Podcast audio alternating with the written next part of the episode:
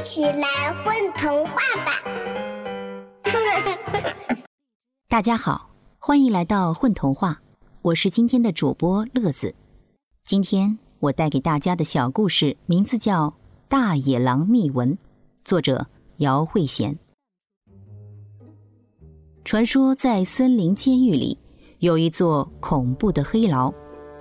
那是专门用来关押让大家恨得牙痒痒的大野狼。不过，从来没有人听说过那里发生的故事。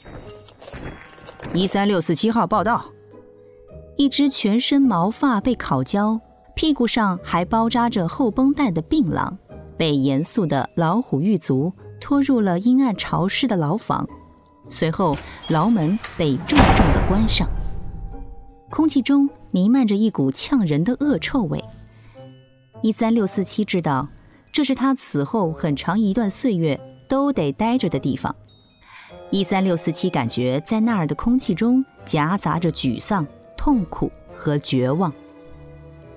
这座牢房有三张双层床，里面已经待着三名狱友。一只肚子上缝了无数针的年轻一些的狼，躺在下铺的床上。昏沉沉地睡着，他的上铺是一只戴着大近视眼镜的狼，呆呆地看着天花板，喃喃自语着。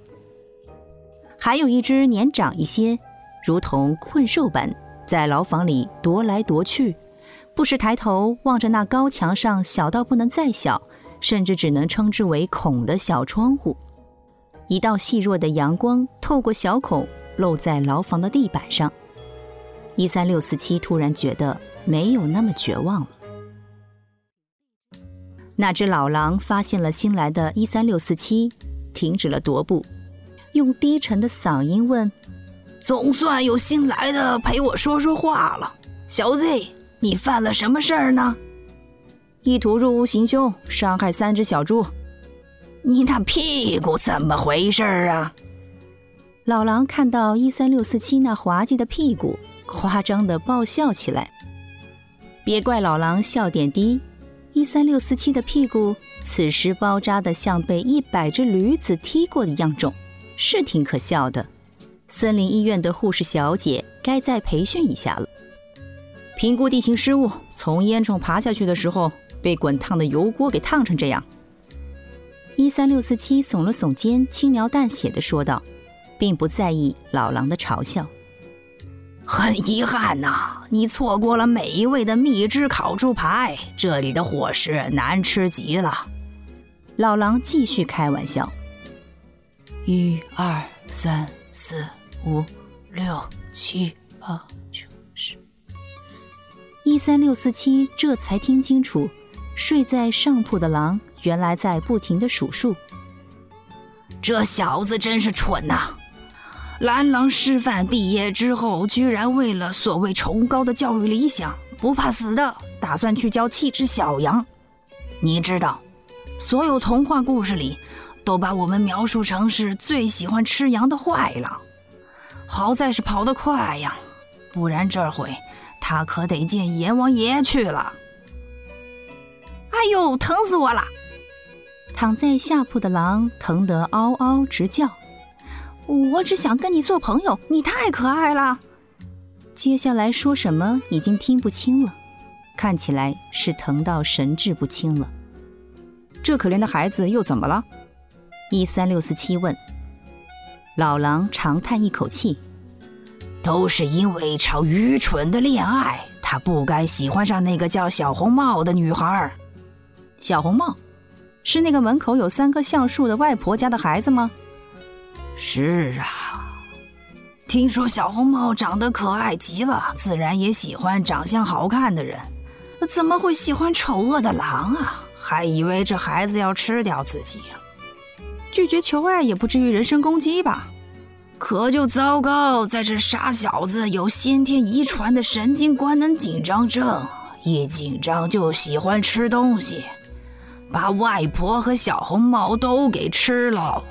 最后被猎人给开膛破肚送到这儿，多亏那猎人当过外科大夫，职业病让他避重就轻，倒是救了这孩子一命。一三六四七看了睡梦中的痴情狼好一会儿，赞道：“这孩子在狼里算是长得好看的了。可惜在人类眼中，始终是只丑陋的狼。”老狼语调突然严肃起来，向一三六四七敬了一个礼：“你知道，作为一只狼，神圣的、永远不得违反的行为准则是什么吗？”一三六四七肃立回礼。不管用任何方法，都得活下去。都说我们狼天性凶狠，但也有心存怜悯的时候。不管活成怎样的狼，都不能忘记我们的行为准则，珍视自己的生命。这些孩子违背了准则，所以待到了这里。看来你是一只恪守本分的狼，为什么也来到了这里？一三六四七突然很好奇。问老狼，老狼并不回答一三六四七的问题，死命盯着高墙上那扇小小的窗户，立在微弱的光影之下，闭上了眼睛。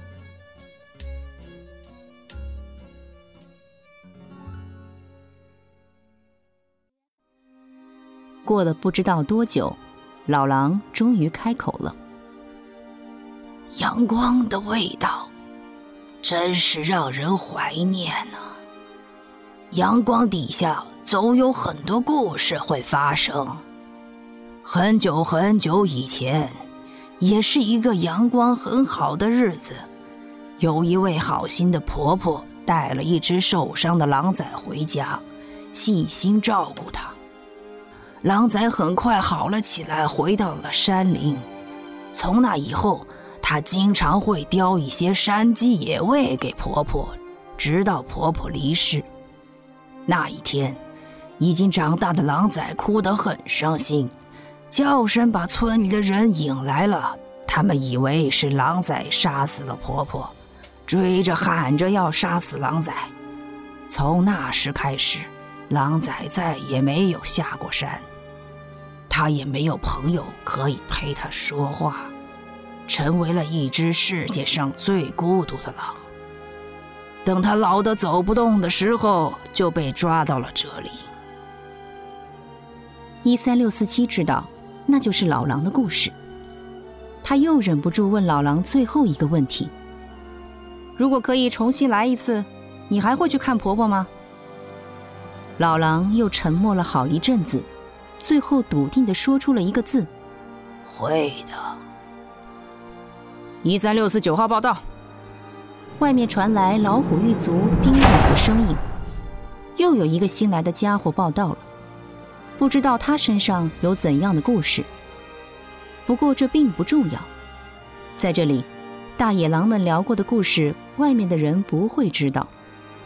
因为书页末尾的结局永远都是，大野狼被打倒后，大家从此过上幸福的生活。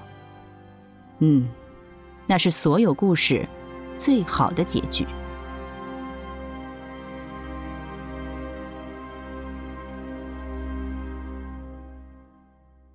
宝贝儿，你们在干嘛呀？嘘。